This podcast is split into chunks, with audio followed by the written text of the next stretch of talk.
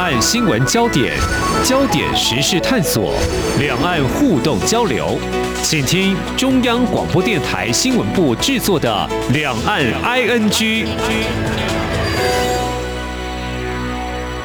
各位听众您好，我是黄丽杰，今天是二零二一年五月七号星期五，欢迎收听每周一到周五播出的《两岸 ING》节目，三十分钟为您掌握两岸焦点新闻时事。而在今天，我们要连线中央社驻上海记者沈鹏达，来带我们一起关心三个焦点议题，包括我们提到这个网络购物呢，应该是抢走不少实体商店的生意，但是为什么还是有人愿意投资店面来找商机呢？另外，说到我们台湾的食品啊，我想对中国大陆民众来说，相信是具有相当吸引力的。不过，有哪些美食挑战您的味蕾呢？此外，谈到这个消费模式的转换啊，数位。人民币这一两年已经在上海试点了。那么这项政策显示哪些意义？目前试点的情况又是如何？我们就要请彭达来告诉我们。非常欢迎彭达，你好。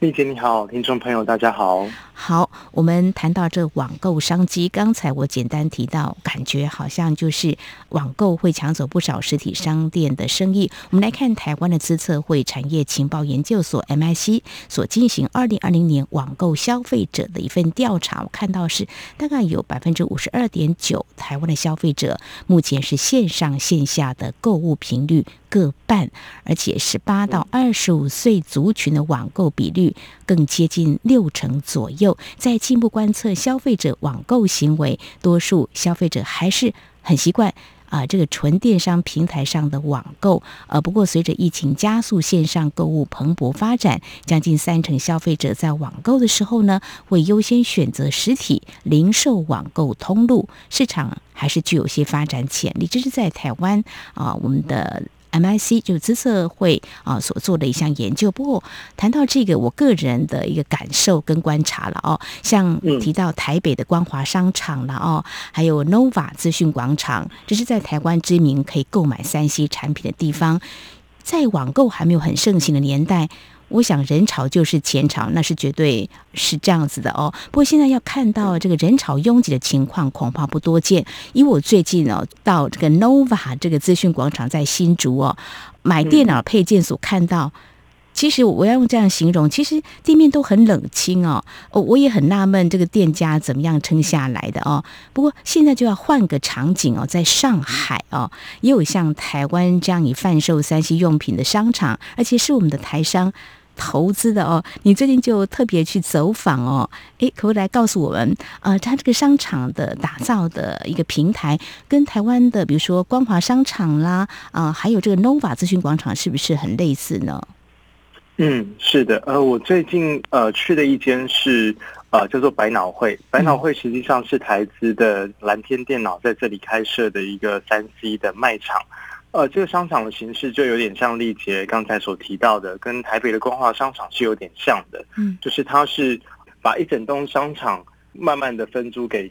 各种不同的商家，三 C 的商家这样子。嗯，那百脑汇在中国发展其实已经好一段时间了，它也一度是呃算是这里当地呃首屈一指这样子的一个三 C 的卖场。嗯，不过近年因为受到呃，刚才也有提到这个电商平台的挑战哦，所以像百脑汇，它实际上也必须做一些调整。之前它也有关闭一些门店，那也在探索转型。对，因为毕竟在这种电商的削价竞争之下，你实体的店面已经不再有以往这样的优势了。那最近看到一个新的发展是，呃，百脑汇他们现在下面创立一个新的自有品牌，叫做乐之，快乐的乐。人之初的之，这个乐知呢，它实际上是一个呃主打黑科技的体验店。所谓的黑科技，在这里的说法就是说，这是一些尖端的新潮的一些科技。比如说，在这个地方你可以看到一些呃 VR 的头戴的那种仪器，还有空拍机啊、运动摄影机啊、这种 GoPro 等等这些的器材，在这里你都可以看到。那呃，这个乐知它所主打的就不是像是以往光华商场这样子的三 C。的一个卖场，他强调是在这里，你可以实际上去体验。那员工他会教你怎么样去使用，甚至你在购买之后，他也会一步一步的教你要怎么样呃使用这样的一个比较高阶的，那也比较呃你平常可能没有接触过的这样的仪器，嗯、所以它主打的是一个服务体验。那我们这次在跟乐之他的总经理呃蔡总经理聊、嗯、呃他们的一个构想哦，就聊到说，其实电商的挑战啊、呃，这个大家都是知道的，嗯，对。但是在这个情况下，他们希望能够探索出一个呃算是不一样的一条路。首先就是刚才所讲到，他们主打是一种台式的服务体验，嗯，就你进来。呃，这里的员工他会很耐心的跟你讲解每一项仪器，它到底该怎么操作，你应该怎么去选择适合你的仪器。那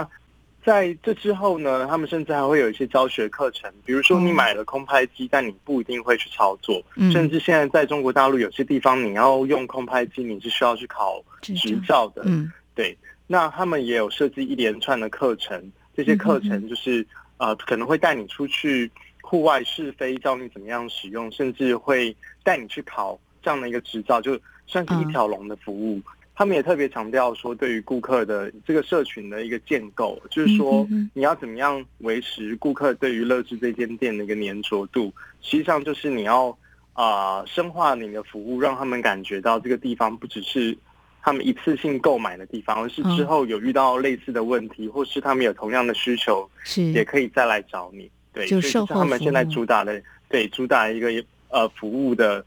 呃一个重点。嗯哼哼，这所谓的台式服务，所以他们一直在探索。刚刚你用“探索”这样的字眼，我觉得蛮有勇气，也可以去做一些开发连接，比如说开设一些课程来教你。的确，有一些山西的商品，我们会觉得好像网购就可以满足，事实上也不然，都会觉得。呃，可能要去试用或体验一下，像您提到的一些什么空拍机啊什么之类的哦，就有专人来教你，就可以少掉一些过程当中所谓的。台湾有七天有预期啊，哈，当然这个呃退货啊什么都是一一件麻烦事，但是如果到实体商店去的话呢，这些一次呢都可以呃这样的解决。不过就是说哦，在这个探索期哦，中国大陆的这个市场蛮大的哦，很多地方都可以来做一个开发的一个前进点哦。诶，为什么会选择在上海呢？这一级战区沿海的城市是不是还是比较有开发的可能呢？就业者的经验跟呃专业的判断。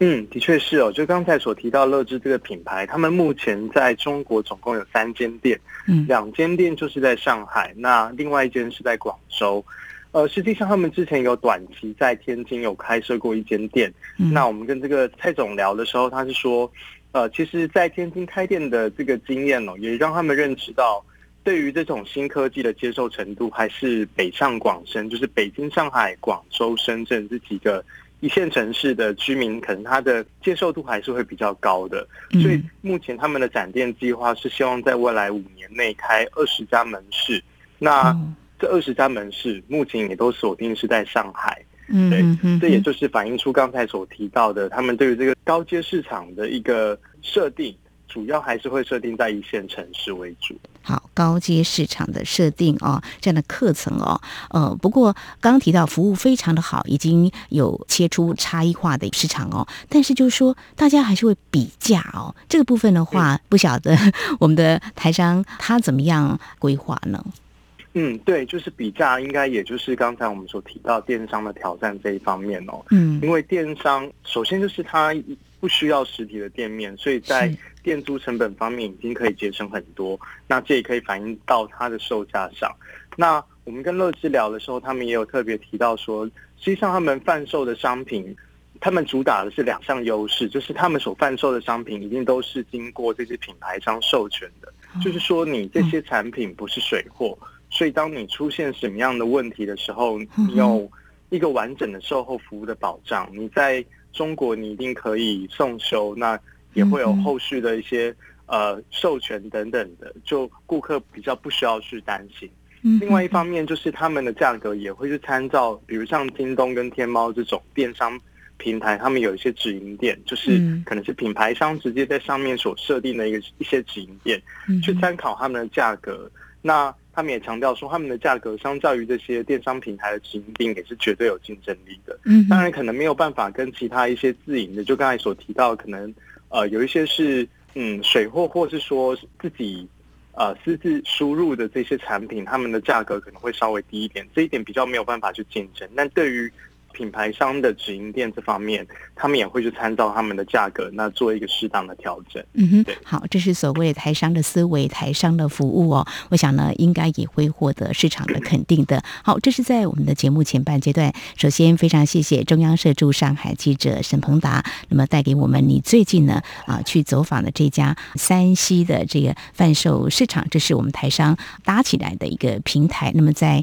网购呢非常风行，呃，这个实体店的经营是不是会具有这个市场的竞争力呢？非常谢谢您告诉我们。稍后节目后半阶段，我们来谈一个台湾的食品到底在中国大陆民众呃心目中占有什么样的地位？那么最近就有一场在上海的一个台湾美食节的推出，那么情况又是怎么样？稍后请鹏达来告诉我们。今天的新闻就是明天的历史，探索两岸间的焦点时事，尽在《两岸 ING》节目。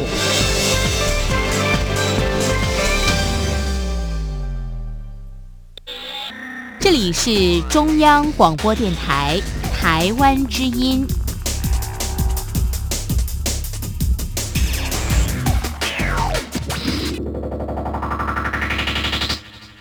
这里是中央广播电台，听众朋友继续收听的节目是两岸 ING。我们节目持续连线中央社驻上海记者沈鹏达。接下来要跟鹏达谈的是啊，呃，也是先谈我个人的感觉，也看到的。其实，在我们台湾的百货公司呢，有时候就会举办一些主题美食节啦，除了地方的特产之外，像日本食品跟商品。我觉得好像还蛮常见的哦，因为我觉得我们台湾民众对日本的商品评价还蛮高的，也都很喜欢哦。呃，相信我们台湾的食品应该也是受到中国大陆民众欢迎的啦，因为我们也是呃，又会做这样子一个排名，就是说我们也观察从啊、呃、开放中国大陆的民众到台湾来观光之后，有些人嗯到台湾来观光回去的时候，就会去买个凤梨酥或者某些啊、品牌的这个饼干那就。很受欢迎，都会来台其实必买的商品哦。那最近呢，鹏达在上海就有机会来看我们的台湾美食呢，也在上海这地方让中国大陆民众可以来选购啊。那么这是一场由中华民国啊对外贸易协会跟当地超市所举办的台湾美食节。哎，鹏达来告诉我们，这个举办的啊这样这个形式是不是跟我刚刚所描述的差不多是这样子的一个情况呢？嗯，对，我觉得有异曲同工之妙，就是这次是贸协的上海代表处跟呃上海的 City Super，就是一个呃超市品牌所合作的一个活动。那 City Super 其实，在台湾大家应该也不陌生哦，嗯、对，对，应该平常会看到它是在、嗯、呃百货公司底下，那它的商品也会是比较呃算是比较高端，对。方面的一些商品，对，那这一次的他们的这个活动呢，他们总共有一百五十项的呃台湾各式的产品在呃 City Super 展出，那其中有超过五十趴是他们直接从台湾进口到呃上海这里来做贩售的，对，那其他有一些呃可能是台湾的品牌在中国大陆这里本地设厂所生产的，所以就是所有的这些。产品你基本上都是台湾人是耳熟能详，你在台湾都会看到，会相当熟悉的一些品牌，包括呃维力炸酱面呐，还有各种的 呃牛头牌沙茶酱，还有豆腐乳，对一些酱油等等这些佐料。哇，这个选品我觉得很厉害啊！刚刚提到这些商品。嗯鹏达有没有感觉涌进这个乡愁的感觉？这些都很熟悉，对，的确有乡愁的感觉。像维力炸酱面有时候还会促销，我们同事最近就说哇，在大促销，赶快，因为味道很好，就赶快买哈。还有什么豆腐乳什么的。那水果呢？呃，有哪些水果啊？嗯，到上海这边，让我们的呃中国大陆民众可以尝鲜啊。嗯。水果主要还是要看产季哦，是，所以我们当天呃，可能刚好是因为产季跟铺货的原因，当天呃水果没有呃展出来，但呃主办单位跟我们说之后，依照产季会陆续上，比如说像是莲雾啊、释迦、啊、芭乐等等这些水果都有。嗯、那其实以往在上海卖的最好的水果，可以说是呃台湾的凤梨。还有芒果，对，还有像凤梨世家这些。不过凤梨因为大家都知道，之前因为呃介壳虫的问题，是中国大陆这里暂停台湾进口了。嗯，对。那我们听厂商说，以往台湾一颗蜜糖凤梨在上海这里是可以卖到人民币呃六十八块的，所以就相当于 可能台币要到三百块。三百块。但上海民众对于台湾蜜糖凤梨的接受度。还是相当高的哇！这个金钻凤梨吧，还有十七号吧，我 我、嗯、有时候跟这个果农在聊啊，记不得了。但是就是精选的凤梨，往年都会出口到中国大陆。不过今年因为介壳虫的这样的原因，所以暂时没有办法出口到中国大陆，让我们中国大陆民众来尝尝今年台湾的好吃的凤梨啊！哎，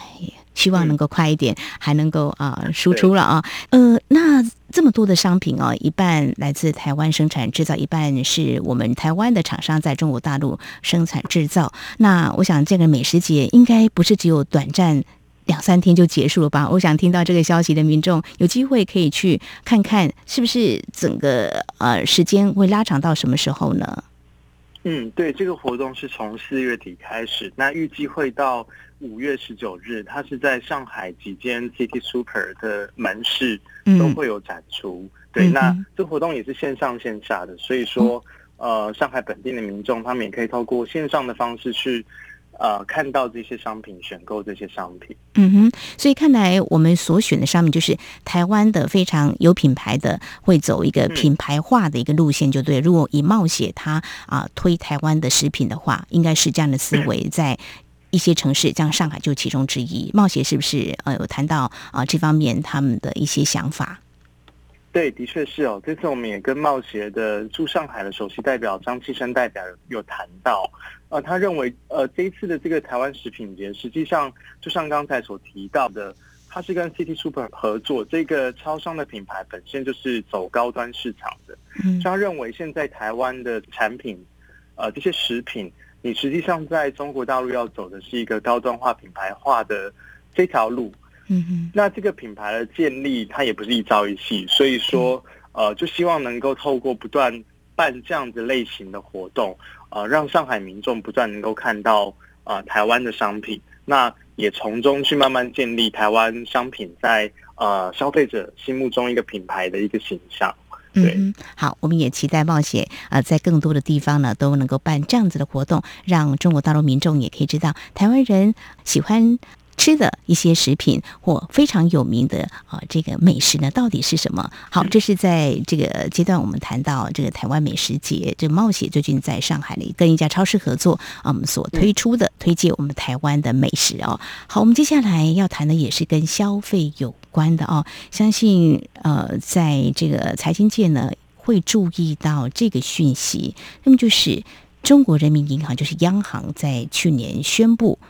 发行全球第一款的数位货币，其实也引起很多国家的关注。当然，在台湾的我们也想说，是不是有国际货币的开始啦？但是，我想这样的政策在推，我们也看到一些报道，就是说会在一些地方开始试点的。上海应该就是其中之一。那么，我想在这个部分，大陆媒体应该也有不少报道。听说从去年开始就利用所谓的呃一些节日。鼓励消费，就开始来尝试用数位人民币来做一些啊消费。它不是一个现金交易，因为数位嘛，哈。呃，听说是用这个手机碰一碰就可以，哈，好像是拿一种购物券的形式。呃，就呃中国大陆媒体的关注点，他们大概怎么样来看？就说这个数位人民币在上海啊试点的推动的情况呢？彭达，嗯，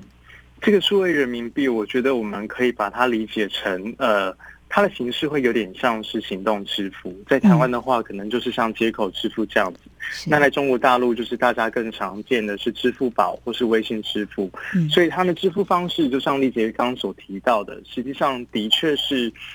顾客在手机上有一个数位人民币的 App，那你付款的时候，把那个付款码给商家，商家用他的机器扫一下。这个过程就可以完成整个支付了，嗯，所以它的形式其实跟支付宝还有微信支付看起来是没有太大的差别的。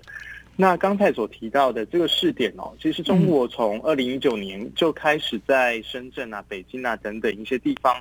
陆陆续续开始有一些小规模的试点，但这个规模都不大。嗯，那这次上海的试点是因为上海从去年开始有办一个五五购物节，哦、就五月五号五五购物节。嗯、这个购物节去年第一届办的时候，实际上是因为。为了对抗疫情所带来的冲击，嗯，去年因为有疫情的关系，整个中国的上半年的消费基本上是停滞的，所以希望用这个购物节的方式来刺激消费，带动经济。那今年也又办了第二届，从五月开始办了第二届，第二届就纳入了邻近的江苏的苏州，因为苏州离上海是非常近的。嗯，那除此之外，他们也啊带入一个数位人民币的试点，就是说。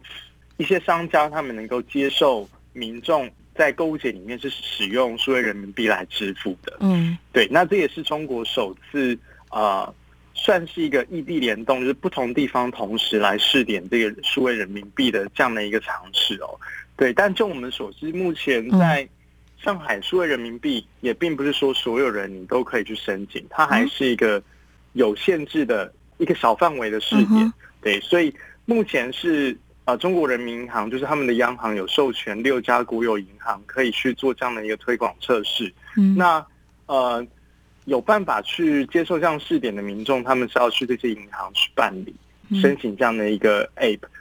呃，在你的账户里面，就是你可以转换一定额度的这个人民币成为数位人民币，然后放在你的手机里面这样子。对，那。目前看到是在上海比较有名的是南京路步行街，这里有一些商家，他们也都有数位人民币的相关的一个收款的呃一些设备，然后还有在上海的地铁，上海地铁他们呃月台上会有一些自动贩卖机，饮料自动贩卖机，上面也可以看到它是容许你用数位人民币来支付的，所以这些。相关的设备其实陆陆续续都可以看到，已经有开始做一些设置了。这样子哈，那像我们台湾民众像你这样短期在这边停留，也可以来申请吗？就你所知道的？目前我还没有去尝试过，然后。对，我也没有收到什么样的通知，所以这可能后续还要再看、嗯、再研究一下。嗯哼，好，就是说中国大陆的民众不是都是用支付宝吗？或是用微信支付？嗯、那这个跟这个会不会有排挤的效果？那陆媒这方面有没有一些分析呢？嗯，的确是哦。这个数位人民币一推出，其实大家首先想到就是说，这是不是要跟呃支付宝还有微信支付来做一个比拼？嗯、那尤其大家可以看到，从去年开始。呃，支付宝的母公司蚂蚁集团阿里巴巴，他们受到一系列的监管要求整改等等的，所以大家想当然会认为说，是不是政府要来整顿，甚至重新拿回这个行动支付的主导权？但中国官方之前其实对于这件事情是有表述的，他们会认为支付宝跟微信还有数位人民币，其实。虽然我们刚才讲他们支付的方式看起来很相似，嗯，但是官方认为这是两种不同的东西。怎么说呢？因为支付宝跟微信支付，你实际上是绑定你在商业银行里面的账户，就是说你把你账户里面的钱利用支付宝、呃微信支付这样的平台来支付，嗯，所以它是一个钱包的概念。但是为人民币，它是钱包里面它是现金的概念。就是你本身就是现金了，只不过这个数位人民币它不需要再经过支付宝或微信支付这样一个钱包来支付，就这个现金它本身有它的支付的管道，所以对于中国官方而言，他们认为数位人民币跟刚才所提到这样的一个呃行动支付的平台是两种不同的东西，所以没有相似，也就不会有相互竞争或是取代的问题。对，官方的表述是这样子，但。呃，立奇刚刚有提到媒体的一些报道，因为最近正好上海他们在做这样一个试点哦。那路透社他们也有去采访到上海相关的银行，就刚才有提到有六间银行他们在做这样的推广测试。嗯、那里面的呃这些银行的官员他们的看法就跟刚才提到中国官方的看法有呃一些小小的不同。嗯，比如说他们会认为说。呃，官方现在不断在推广用数位人民币，呃，其实就是想要让民众感受到这个过程是相当便利。如果说有一天这个管道这个推广出来了，所有人都用数位人民币，那实际上你已经非常便利，你就不需要再去用到支付宝跟微信支付了。嗯，那从这个层面来讲的话，对于既有的这些行动支付平台，的确会造成一定的竞争。嗯，那另外也有一些呃官员他们会认为说，这个行动支付其实你除了支付方便以外，你另外一个很重要的是你掌握你用户的一个消费习惯。嗯，那也就是我们所讲的一个大数据，你可以借由这些大数据的收集，那能够去掌握整个趋势。这其实对于呃不论是这些行动支付平台的公司还是政府而言，都是一个相当有价值的资讯哦。那认为说政府现在推广这样的一个数位人民币，实际上也是呃想要掌握这样的大数据，那也进一步能够来。呃，促进他们目前在做对于平台经济这样的反垄断的一个工作，对，所以我们可以看到，就是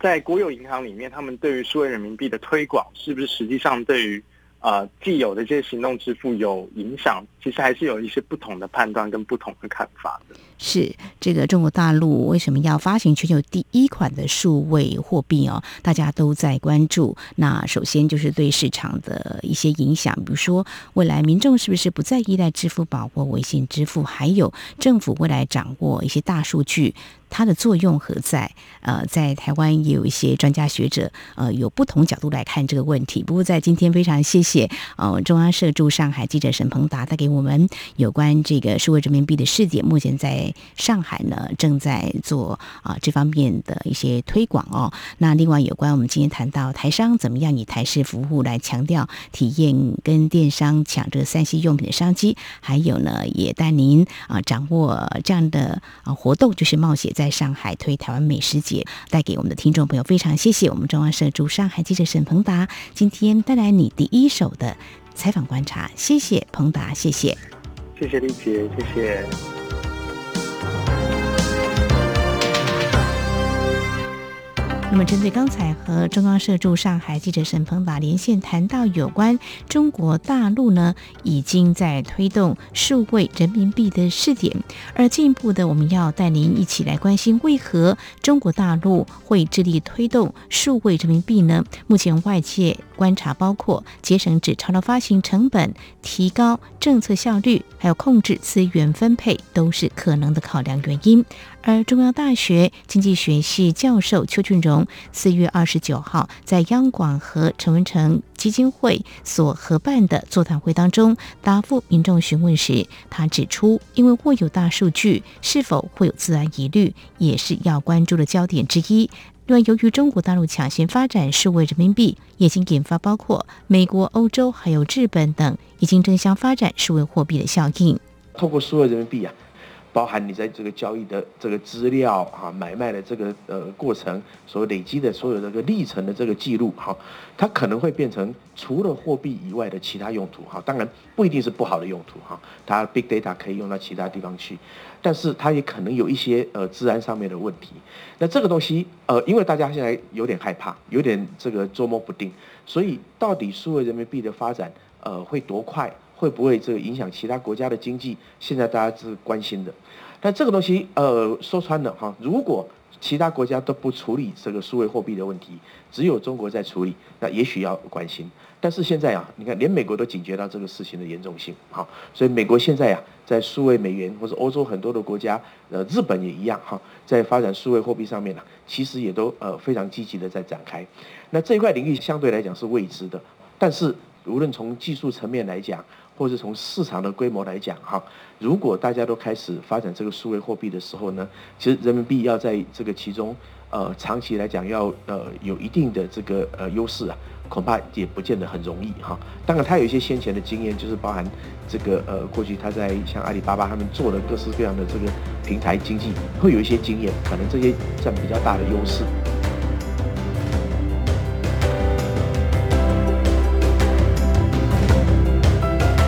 有关中国大陆推动数位人民币，未来对中国大陆经济会造成哪些影响？还有在国际间会引发哪些效应？未来在节目当中，我们也会持续关注。那么今天节目非常感谢听众朋友您的收听，王丽姐祝福您，我们下次同一时间空中再会。